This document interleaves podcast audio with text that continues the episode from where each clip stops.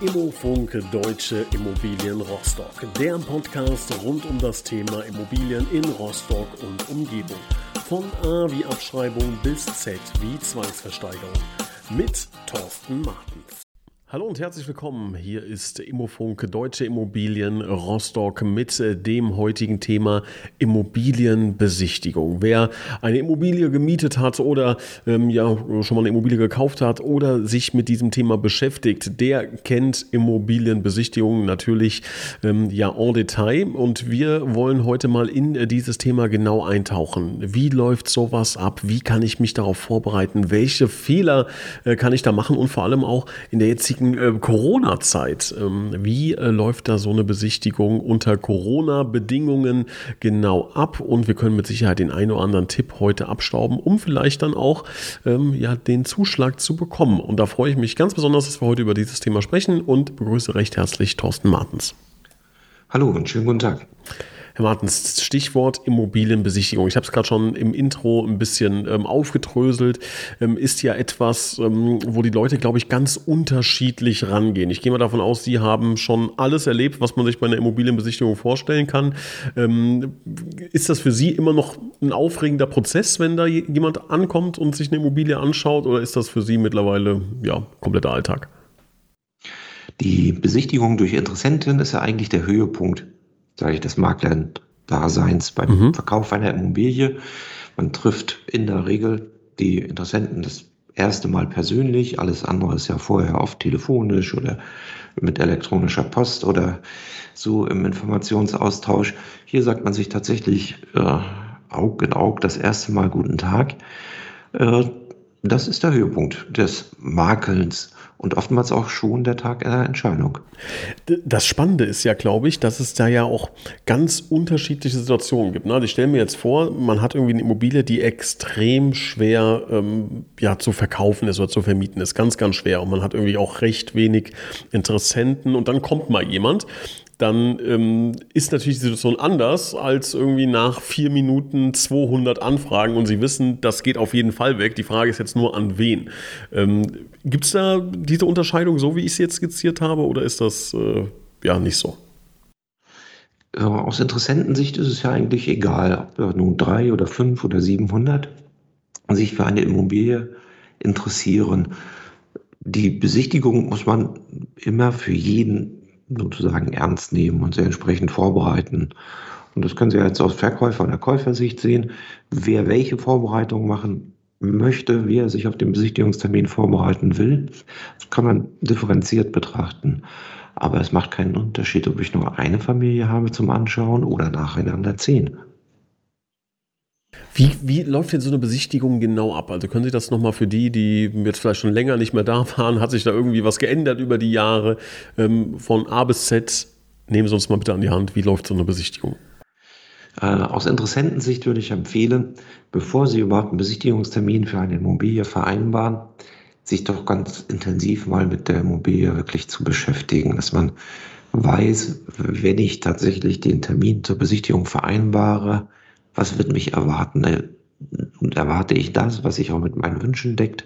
Das kann man ja alles im Vorfeld klären. Ist auch anzuraten. Also es gibt Grundrisse für das Haus oder für die Wohnung, da kann man sich das anschauen und sagen, passt das zu mir? Habe ich die drei Kinderzimmer, die ich für meine Familie haben will? Finden die sich da wieder? Lässt es sich vielleicht auf dem Grundriss durch eine Zimmerteilung schaffen, wenn nicht die drei Kinderzimmer vorhanden sind? Ganz wichtig, man muss mal vorher hingefahren sein, sich das Objekt anschauen, von außen mal die Lage anschauen. Ist das überhaupt das Wohngebiet, die Wohnstraße, die Nachbarschaft, wo ich später mal wohnen will? Und dann hat man die wichtigen Voraussetzungen, um dann auch eine sinnvolle und inhaltsreiche Besichtigung durchzuführen. Das sind die Dinge, die man durchführen kann. Was hat sich geändert gegenüber früher? Heute können Sie vieles übers Netz machen. Man kann mit Google Maps schon mal oben drauf gucken, mit dem Satellitenbild, wie sieht das aus. Und man kann natürlich die Randinformationen viel, viel schneller sich holen aus dem Netz. Wo ist eine Kita? Wo kann ich einkaufen? Wo sind Ärzte? Wo fahren Bus oder Straßenbahn? Äh, um auch diese Informationen für mich so ein bisschen aufzubereiten und zu sagen, okay, passt von der Lage zu meiner Familie, zu dem, was ich will. Wir werden die Podcast-Folge jetzt so aufnehmen, dass wir immer ein bisschen beide ähm, Sichtweisen betrachten. Also sowohl derjenige, der besichtigt, als auch derjenige, der vermietet oder verkauft. Ähm, und ähm, jetzt switchen wir mal wieder quasi zurück in denjenigen, der vermieten oder verkaufen möchte. Ähm, gibt es da so ein paar Ratschläge, wie ich ähm, die Immobilie für eine Besichtigung vorbereiten sollte? Ähm, was, was sind da Ihre Ratschläge? Was ist die Besichtigung dann? Muss man sich als Verkäufer oder Vermieter fragen. Die Besichtigung ist eine Verkaufspräsentation. Stellen Sie sich einfach vor, Sie sind im Autohaus und es wird Ihnen ein Auto angeboten, das ist ungewaschen, die Fußmatten sind dreckig, die eine Scheibe hat einen Riss. Ja, das ist nicht attraktiv. Also bereiten Sie Ihr Haus, Ihre Immobilie auf eine Besichtigung tatsächlich vor. Dass es schick aussieht, dass es angenehm riecht, dass es äh, hell und freundlich ist. Suchen Sie eine gute Tageszeit aus. Das sind alles Dinge, die man für eine Besichtigung vorbereiten kann. Und lassen wir uns ruhig tiefer gehen an dieser Stelle. Sie haben sich entschieden, Ihr Haus zu verkaufen. Oder vielleicht das Haus der Eltern oder um, jedenfalls die Immobilie, um die Sie sich kümmern. Sie wissen, dass Sie in sechs Monaten, in acht Monaten ausgezogen sein wollen. Dann ist es doch jetzt sinnvoll, jetzt schon aufzuräumen. Ich sage es mal so, oftmals geben wir ältere Menschen ihre Häuser auf. Äh, manchmal regeln das schon die Kinder. Die Eltern sind schon ausgezogen. Es macht wirklich Sinn, den Rollator schon mal vorher wegzuräumen. Es ist für Besucher, für Interessenten unangenehm oftmals, sich damit auseinanderzusetzen, wie das Vorleben der Eigentümer gewesen ist. Und an solchen Dingen sieht man das. Wenn Sie also sowieso ausziehen, können Sie auch gleich, ich sag's mal überspitzt, entrümpeln. Ähm, würden Sie auch, jetzt gibt es ja ähm, die Möglichkeit, ganz viel Geld auch zu investieren, um so eine Immobilie nochmal ähm, in einem anderen Glanz äh, dastehen zu lassen. Äh, Thema Staging beispielsweise. Ähm, Gibt es da Grundregeln, die man ähm, ja zur Rate ziehen kann? Also ab einem gewissen Wert macht sowas Sinn? Oder ähm, würden Sie sagen, das äh, ist etwas, was wirklich immer Sinn macht oder erst ab 500.000 Verkaufswert oder wie auch immer? Lassen wir uns durch die Zahlen mal steigen dazu. Mhm. Das kann man festmachen. Die Homestaging-Branche sagt, wenn wir ein Objekt aufbereiten für den Verkauf, erreichen wir 10 bis 15 Prozent mehr Kaufpreis. 10 bis 15 Prozent. 10 mhm. bis 15 Prozent mhm. signalisiert die Branche. Nehmen wir die untere Spanne und sagen 10 Prozent. Sie haben einfach mehr ein Haus mit 500.000. Sie erreichen nach Homestaging vielleicht 50.000 Euro mehr. Jetzt kommt die Stagerin oder der Stager und sagt, okay, ich brauche ja, 5.000, 6.000 Euro, um das zu machen. Ähm, lassen Sie es 10 sein. Sie gewinnen trotzdem 40, also das Vierfache. Es lohnt sich, das wirklich zu machen und an dieser Stelle vielleicht den Profi zu holen und zu sagen, okay, komm, räum die Sachen raus, die verkaufshinderlich sind räumen Sachen rein. Ein Homestager hat in der Regel ein recht großes Lager. Also es gibt ja Berufsverbände, die überregional zusammenarbeiten, die Zentrallager haben. Die holen ein paar moderne, pfiffige, freundliche Möbel in ihr Haus, statten das Haus so aus. Ähm, sind ja keine Anschaffungen, sind für vielleicht vier, sechs Wochen in ihrem Haus und zeigen das Haus in einem ganz anderen Licht und dadurch erreichen sie bessere Verkaufspreise.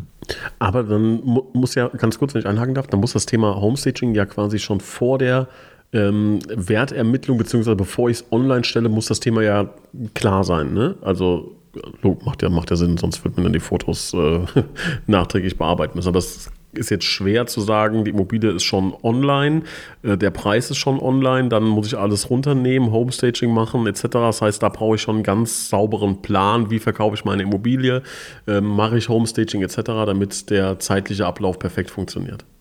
Richtig, das gehört zusammen, ne? genauso wie man sich einen Tag raussucht und sagt, ich mache Außenbilder bei Sonnenlicht und nicht sagt, okay, ich brauche morgen die Bilder, regnet zwar heute, mache ich sie trotzdem. Also es gehört zum Verkaufen einer Immobilie schon ein bisschen was in einer bestimmten Schrittfolge dazu, um es aufzubereiten. Und wir waren ja eben bei dem Thema, eine Besichtigung vorzubereiten. Ja, das Haus ins rechte Licht zu rücken, gehört auch gegenständliches Arbeiten, also mal dieses oder jenes zu entfernen und vielleicht dieses oder jenes auszutauschen. Auch mal ein leichter Anstrich, dass man sagt, okay, die Wände streiche ich noch, streiche ich noch mal mit einem neutralen Farbton über. Das alles gehört dazu und es bringt Ihnen den besseren Verkaufspreis mit Garantie. Also das müssen wir uns auf jeden Fall merken, dass da Planung dazu gehört und auch diese, ähm, ja, ich nenne es mal Bierdeckelrechnung zu sagen, 10 bis 15 Prozent ähm, kann man noch ähm, rausschlagen im Verkaufspreis. Das ist ja schon sehr, sehr interessant. Ähm, kehren wir wieder zurück zum eigentlichen Termin, Besichtigungstermin. Was kann man da, denn da falsch machen? Also jetzt kommen da drei Interessenten äh, oder sind, haben sich angekündigt. Wahrscheinlich das schon der erste Fehler. So Sammelbesichtigungen werden Sie wahrscheinlich jetzt gleich schon anmerken. Sollte man vielleicht vermeiden oder auch nicht. Ich bin gespannt. Was sind denn Fehler, die man machen kann? Ähm, das allererste, was ich hier empfehlen möchte, ich will es nicht als Fehler bezeichnen, aber ich möchte Ihnen als Verkäufer, als Vermieter unbedingt anraten, die Leute, die Sie zu einer Besichtigung zu sich einladen oder mit denen einen Termin vereinbaren, vorher zu checken. Sie müssen von den Leuten wissen, wer ist das, wo, wo, wohnen die, stellen Sie die Frage, haben Sie schon mal eine Finanzierung gerechnet, haben Sie das notwendige Geld, um meine Immobilie zu kaufen, das durch. Und nur wenn Sie dort positive Antworten bekommen, machen Sie Besichtigungstermine. Lassen Sie sich bitte nicht darauf ein, dass Frau Schulze oder Herr Lehmann anruft und sagt, hallo, wir sind interessiert, wir kommen mal gucken, wann passt es Ihnen denn? Und Sie richten jetzt Ihren Kalender darauf ein, laden die Leute zu sich ins Haus und wissen nichts von denen. Sie wissen noch nicht mal, ob die ihr Haus kaufen wollen oder ob die nur mal gucken, was bei ihnen an Schätzen an der Wand hängt. Das ist das allererste. Zweites Thema Sammelbesichtigung haben Sie angesprochen. Ich bin kein Freund davon. Sie haben keine Zeit, sich mit dem einzelnen Interessenten zu unterhalten. Sie müssen schon den nächsten im Augenwinkel haben. Sie können den Verkauf Ihrer Immobilie gar nicht professionell besprechen, weil der dritte zuhört, der vierte zuhört und so weiter. Wenn Sie Termine bündeln wollen, machen Sie Termine an einem Nachmittag, drei, vier, fünf hintereinander. Wahrscheinlich nicht mehr als fünf, weil es kostet auch Kraft, das durchzuziehen. Gibt es da ähm, auch da irgendwie eine Bierdeckelrechnung, dass man sagt, 100 Quadratmeter brauchen 30 Minuten oder ähm, wie würden Sie das abschätzen? Wie gesellig sind Sie? Sind Sie so offen und sagen, oh, äh, ich habe Freude daran, mich mit Menschen zu unterhalten, dann planen Sie ein bisschen mehr Zeit ein. Man macht für einen Smalltalk nebenbei, man spricht über dieses oder jenes, wie war die Anreise, wo arbeiten Sie, was äh, sollen die Kinder hier zur Schule gehen, zur Kita, wohin müssen die? Und so hat man ein bisschen links und rechts zu erzählen, nicht nur zu der Immobilie, über die man die man sich anschaut und anschauen lässt, ähm, dann brauchen Sie ein bisschen mehr Zeit. Wenn Sie sagen, okay, nee, ich will mit Fremden noch nicht ganz so gleich in die Tiefe ins Gespräch gehen, kommen Sie etwas kürzer durch. Für den ersten Eindruck für einen Interessenten denke ich, für ein normales Einfamilienhaus, 120, 140 Quadratmeter, genügen 30, 40 Minuten. Dann haben die Leute einen Eindruck und können eine Vorentscheidung treffen, ob das ihr Haus sein kann. Ähm, Gibt es Situationen, also ich sag mal, wenn man jetzt zum Beispiel vermieten möchte, ne, da geht es ja, ist so die größte Angst, die man wahrscheinlich hat, man gerät irgendwie an einen Mietnomaden. Ähm, gibt es da Hinweise drauf aus Ihrer Erfahrung, was man bei der Besichtigung da beachten kann? Ähm, also ich stelle mir jetzt vor, es kommt jemand und sagt beispielsweise, es ist ein absoluter Notfall und äh, ich, wenn ich jetzt nicht morgen einziehen kann, dann sitze ich auf der Straße, die Dokumente reiche ich später alle nach und sowas. Ähm, Gibt es da solche Fälle, wo man irgendwie hellhörig sein sollte? Was ist da Ihre Erfahrung? Auch hier gilt wieder, bevor Sie die Besichtigung machen, brauchen Sie die Dokumente. Also lassen Sie sich Einkommensbescheide geben. Es gibt eine Vermieterbescheinigung, also der Vorvermieter bescheinigt dem scheidenden Mieter, dass es ein ordentliches Mietverhältnis gewesen ist. Das darf man nicht überbewerten. Stellen Sie sich immer vor, ein Vermieter, der jemand loswerden will, wird es ja nicht gerade aufschreiben, dass alles schiefgelaufen ist. Also mit einem gesunden Menschenverstand so einen Zettel dann auch anschauen äh, das, das sollten Sie aber schon mal bei sich haben, bevor Sie überhaupt die Besichtigung vereinbaren. Und dann haben Sie ein bisschen das Gefühl dazu. Ähm, und das Entscheidende ist nachher wirklich das Bauchgefühl. Und sagt, mit den Menschen komme ich eigentlich gut zurecht. Jetzt so ein klassischer Mietnomade ähm, hat, wenn man jetzt sagt, saubere Schufa, gute Gehaltsnachweise und ähm, ja, Mieter-Selbstauskunft. Minimiert das schon das Risiko enorm oder sagen Sie, auch da muss man immer noch aufpassen?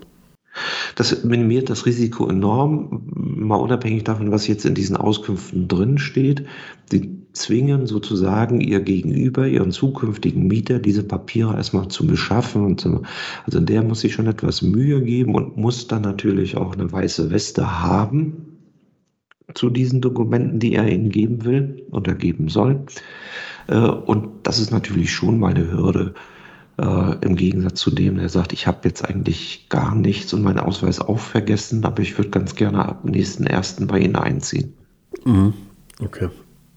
Also das sind schon mal wichtige Hinweise, dass man da auch nicht emotional äh, reagieren darf, wenn jemand kommt und irgendwie mit Notsituationen oder ähnliches ähm, oder mit, mit irgendwelchen abstrusen Geschichten ankommt. Dann lieber vorsichtig sein, lieber nachfragen. Und das ist, glaube ich, dann wichtig, ähm, bei einer Besichtigung ähm, zu berücksichtigen. Aber wir nehmen auf jeden Fall mit, ganz wichtig, vorbereiten, auch als derjenige, der die Besichtigung durchführt nachher.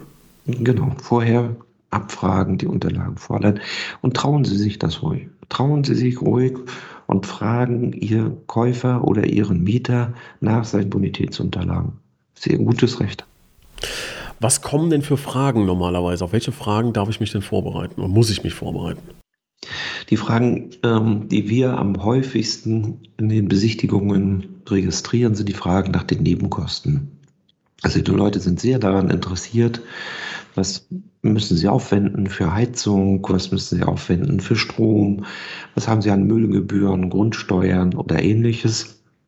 Das ist die sogenannte zweite Miete. In der heutigen Zeit mit den steigenden Energiepreisen wird das immer wichtiger. Randbedingungen dazu auch. Der gültige Energieausweis gehört dazu. Die Leute wollen wissen, ob mit welchem Energielabel ihre Immobilie eingetaktet ist. Äh, das sind Fragen, die für viele wichtig sind weil das tatsächlich ab Übernahme der Immobilie als Mieter oder Käufer ja das zukünftige Monatsbudget belastet. Ne? Mhm.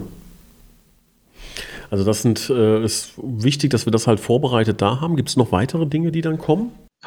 Sie müssen es auch erläutern können, also nicht nur die Zahl effektiv, wenn Sie sagen, okay, hier kommt eine, drei, äh, eine Familie mit drei Kindern, also fünfköpfige Familie, ich wohne hier zu zweit, äh, dann muss man schon mal einen Satz dazu sagen und sagen, also Ihr Energieverbrauch wird ja höher sein als unser äh, bei der größeren Familie, damit man es auch richtig einordnen kann. Das ist schon, schon wichtig, sage ich mal so. Und ansonsten würde ich bei einer Besichtigung immer die Fragen der Interessenten abwarten. Sagen, okay, ich hätte gerne noch mal einen bemaßten Grundriss, damit ich sehen kann, ob mir Möbel reinpassen. Dann sollte man das in der Vorbereitung haben oder spätestens ein paar Tage nachreichen können, damit man den Leuten damit auch helfen kann. Noch ein Thema, äh, das muss man nicht groß vorbereiten, das hat man in petto, denke ich. Es wird auch häufig gefragt, was ist die Nachbarschaft? Kommen Sie gut zurecht? Links, rechts. Es wird gefragt, wird in der Gegend nochmal gebaut? Müssen wir mit irgendetwas rechnen, was uns zukünftig hier beeinträchtigen wird? Auch das sollte man, aber das haben Sie als Grundstückseigentümer eigentlich immer drauf. Da muss man das nicht, nicht gesondert vorbehalten. Muss nur wissen, dass man hier wahrheitsgemäß antworten muss. Brauche ich denn auch Dokumente? Also muss ich irgendwie Dokumente vorbereiten, zur Hand haben? Sie müssen bei der Besichtigung den Energieausweis, und zwar unaufgefordert einem Interessenten zur Verfügung stellen, also eine Kopie, nicht das Original. Ähm, das gehört dazu. Ähm, aber ansonsten würde ich im Besichtigungstermin keine, keine Dokumente vorrätig haben. Also ich muss jetzt meine Energieabrechnung ja, dem Interessenten nicht auf dem Zettel äh, nachvollziehbar zeigen. Da geht es einfach um das Grobe, dass man sagt, okay, wir kommen hier mit 1,90 Euro auf den Quadratmeter Betriebskosten hin. Das ist dann die Orientierung. Gibt es denn Grenzen an, an Dingen, die ich fragen darf? Also darf ich jetzt fragen, wie viel verdienen Sie oder was machen Sie beruflich oder sind Sie verheiratet? Ähm, Gibt es da, gibt's da irgendwelche Grenzen? Für mich persönlich nicht. Es kommt ein bisschen darauf an, wie man die Frage natürlich stellt. Ne? Also ich würde es immer so machen und sagen, also bitteschön, wir vertrauen unser Eigentum jemand Fremdes an, wir würden gerne etwas mehr von Ihnen wissen. Darf ich Sie fragen, wo arbeiten Sie? Darf ich Sie fragen, ob Sie hier als Lebenspartnerschaft oder verheiratet einziehen? So würde ich es schon formulieren. Ich glaube, bei Leuten, die mit Ihnen auch ein vernünftiges Mietverhältnis oder einen vernünftigen Verkauf der Immobilie bereden wollen, da haben sie doch gar keinen Widerstand. Okay. Ähm, wie sieht denn das in der aktuellen Situation aus? Ähm, aktuell Corona-Pandemie, wir nehmen das hier am ähm, 8. Dezember 2021 auf, ähm, wird uns ja wahrscheinlich auch noch ein bisschen äh, verfolgen, äh, diese Pandemie. Ähm, was ändert sich da für Besichtigungen gerade? Die Besichtigungen unterliegen natürlich den normalen gesetzlichen Vorschriften. Grundsätzlich AHA-Regel, Abstand, Maske, ähm, Hygiene, das muss bei jeder Besichtigung eine Rolle spielen. Wir begrenzen, wenn wir als Makler tätig sind, die Personenzahl, also wir sagen die tatsächlichen beiden Mieter oder die beiden Käufer, also das Ehepaar oder Pärchen, äh, sind die Teilnehmer. Bitte keine Kinder mitbringen für dieses erste Kennenlernen der Immobilie. Bitte noch, noch keine Berater mitbringen. Äh, wir versuchen die Eigentümer während der Besichtigung hm, nicht im Haus zu haben, sodass die Personenzahl auch in den Innenräumen begrenzt wird. Wir machen Gespräche draußen, auch im Winter halt mit einem etwas dickeren Mantel auf der Terrasse, statt im Wohnzimmer um auch da an der frischen Luft äh, sozusagen sich unterhalten zu können. Das sind die, die Dinge, die man unter Corona-Gesichtspunkten machen kann. Und natürlich können Sie auch eine Frage stellen und sagen, sind Sie vielleicht geimpft? Äh, sind Sie nicht geimpft? Um für sich selber zu entscheiden, mit wem Sie die Besichtigung durchführen wollen. Wenn Sie dort vorsichtiger sind und sagen, okay, ich möchte eigentlich in meinem Haus keinen Ungeimpften haben, machen Sie halt den Termin nicht. Was ist denn, wenn jetzt ein Immobilienmakler kommt und möchte meine Immobilie besichtigen? Also passiert sowas? Was ist der Grund dahinter? Also jetzt mal losgelöst davon, dass er vielleicht selber kaufen möchte. Ähm, wie gehe ich denn damit um? Also der Immobilienmakler kommt ja zu Ihnen, um Sie bei der Vermietung oder beim Verkauf zu unterstützen. Und dazu muss er natürlich Ihre Immobilie aus dem FF kennenlernen muss sie intensiv besichtigen, der muss Fotos machen, der muss Größen. Nee, ich dachte, ich, ich, ich hake kurz an, ich dachte als Interessent, also wenn man als Interessent vorbeikommt. Gibt es sowas? Also Sie schauen sich ja wahrscheinlich auch mal eine Wohnung an. Der Immobilienmakler ist dann ja natürlich völlig unabhängig von, von, von seiner Qualifikation, von seinem Beruf, ist er halt ein, ein Interessent wie jeder andere auch. Also da würde ich gar keinen Unterschied machen. Also ist das nicht irgendwie ein Indikator dafür, dass, das, äh, dass der Preis vielleicht zu niedrig ist, weil der sich ja auskennt? Es gibt ja auch andere Immobilienprofis, die jetzt keine Makler sind, die also klassische An- und Weiterverkäufer sind. Äh, also ich sehe das nicht, dass das ein Signal ist, dass es, dass es zu billig ist. Okay, aber Sie haben gerade schon ähm, gut ähm, ja, übergeleitet aufs nächste Thema. Ähm, da sind ja schon eine Menge Dinge zu beachten. Und ich glaube auch, was man so ein bisschen unterschätzt, ist so dieser emotionale Part. Ne? Dann ruft irgendwie äh, der Nachbar an oder der, der Cousin und auch kann ich da nicht rein oder kann ich die Wohnung nicht kaufen, aber ich kann nur so und so und dann Nein zu sagen.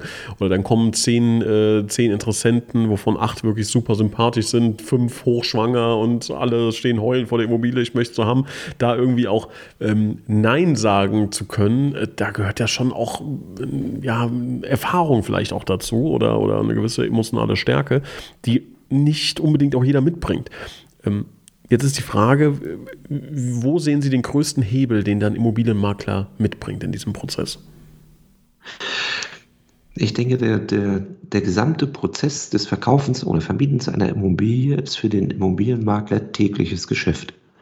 Und zu jeder einzelnen Stufe, ein paar haben wir hier im Podcast bereits angerissen, hat er natürlich die größere Erfahrung.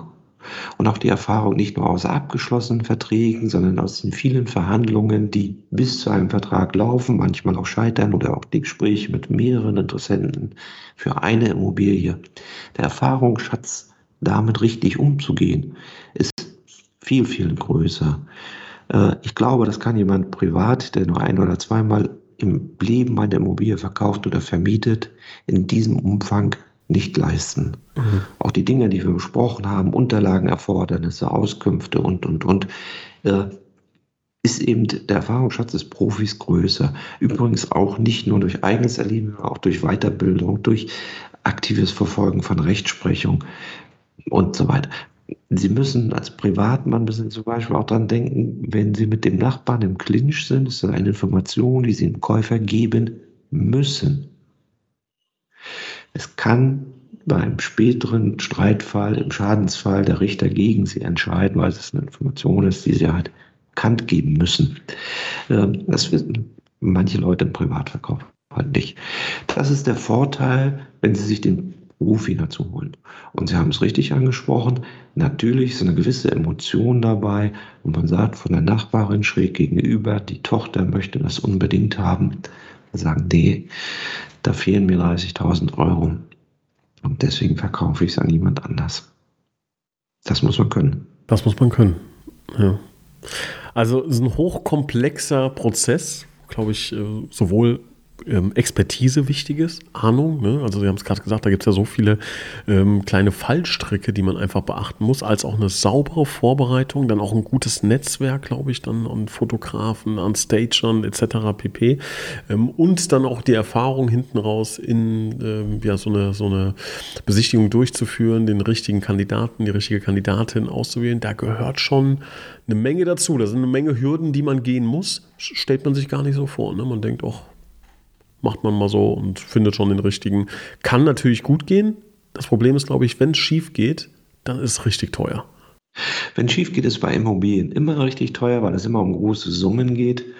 Ähm, aber ich glaube, was wir ganz am Anfang dieser Folge gesagt haben, das ist das Entscheidende.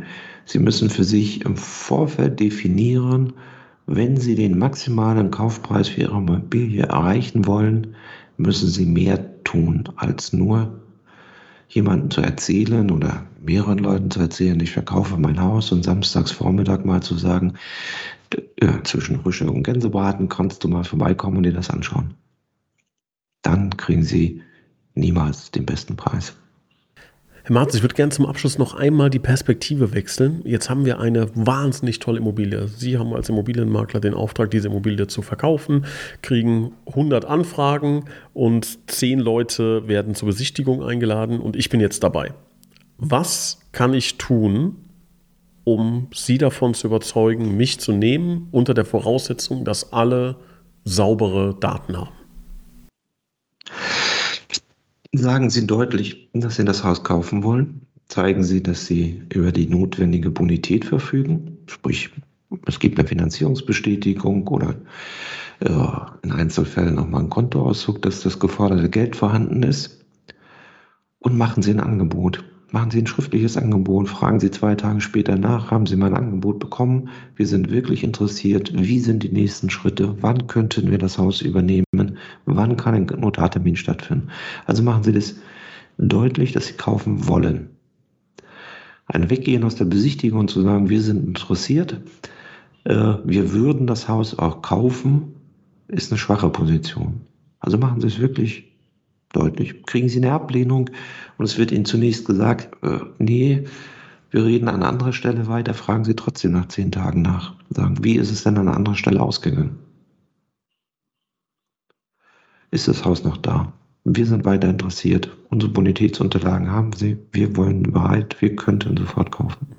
Also gut vorbereitet hingehen, klare Ansage machen, nachhaken, also ist die Chance relativ groß, dass Sie sagen, ähm, also Sie haben das jetzt so betont, das Nachhaken nach zehn Tagen, also ähm, wie war das bei Ihnen bis jetzt, so die, die Erstkontakte, wie viel davon springen dann doch noch ab oder daraus wird nichts? Kann man da irgendwie eine Zahl nennen? Das, das können Sie in Prozente ganz schlicht fassen, weil es wirklich unterschiedlich ist. Ne? Sie haben Besichtigungen gesagt, Ihnen jemand, wir kaufen das äh, und drei Tage später ist es doch nicht wahr. Sie haben auch Besichtigungen und es ist der Erste, der sagt, ich kaufe es und es bleibt auch dabei. Also das kann man nicht, nicht in Prozente fassen. Aber es gibt im heutigen Immobilienmarkt oftmals mehrere Bewerber für ein und die gleiche Immobilie. Und sie unterscheiden sich dann natürlich daran, an der Sicherheit für den Verkäufer. Mit dem kommst du sicher zu einem Geschäft. Erstens, er hat das Geld. Zweitens, er erfüllt deine zeitlichen Anforderungen. Und drittens, er hat gerade gestern wieder nachgefragt, ob es klappen kann. Mhm. Also das ist ein Weg. Es gibt natürlich auch noch die Möglichkeit, das, das mit Geld zu machen, äh, dass wir sagen, okay, hier sind 360.000 Euro, bitte, lieber Makler, übermittelt dem Verkäufer, ich würde auch 380.000 Euro bezahlen. Mhm. Auch nichts Unübliches, was im Moment im Markt passiert. Wenn Sie diesen Weg gehen wollen, das ist natürlich eine Entscheidung jedes einzelnen Interessenten, äh, dann kann man den auch gehen. Herr Martens, ich glaube, wir konnten wieder sehr, sehr viel mitnehmen. Ich danke für die spannenden Einblicke. Ähm, ja, und glaube, dass wir den einen oder anderen Hörer ein bisschen vorbereiteter in die nächste Besichtigung geschickt haben. Ich danke Ihnen auch. In diesem Sinne schon mal eine besinnliche Weihnachtszeit und ein schönes Jahr 22. Das wünsche ich Ihnen auch. Alles Gute für Sie und bleiben Sie gesund. Danke. Tschüss. Tschüss.